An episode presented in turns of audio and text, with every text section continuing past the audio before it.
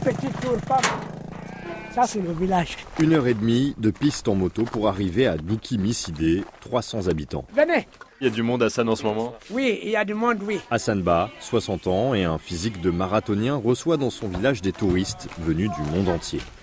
Il a commencé il y a déjà bien longtemps. C'est depuis l'an 2002. Hassan a grandi en Sierra Leone, où il a été initié à la randonnée par des volontaires du Corps de la paix américain. Donc je suis revenu ici en 93 et j'ai trouvé ici très beau. J'ai dit dans ma tête, si j'avais la possibilité d'y avoir des gens, je peux faire des choses comme je fais maintenant. Oui, des balades et rester avec les gens. C'est encore l'un de ces volontaires qui va être l'élément déclencheur. À la fin des années 90, il confie à Hassan des amis de passage. C'est le début de son activité touristique. Aujourd'hui, Hassan peut accueillir jusqu'à 20 personnes en même temps. On a, on a trois cases principales, on a trois bâtiments et des choses comme ça, oui. Oui. Donc Il y a ça. beaucoup de développement, oui.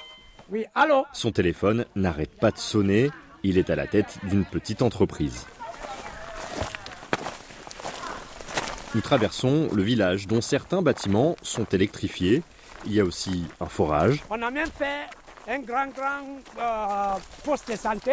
Avec la diaspora, Hassanba est l'un des plus gros contributeurs au projet communautaire. On n'attend pas les gouvernements. Au programme de la randonnée du jour, le parcours Indiana Jones, Hassanba a établi lui-même une dizaine d'itinéraires. On va visiter le monde d'Indiana Jones.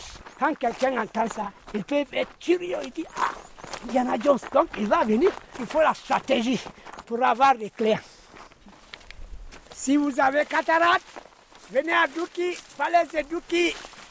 Vous va soigner votre cataracte avec ces belles villes-là. Mathias Rénal, de retour de Douki, RFI. Ça, c'est la magie.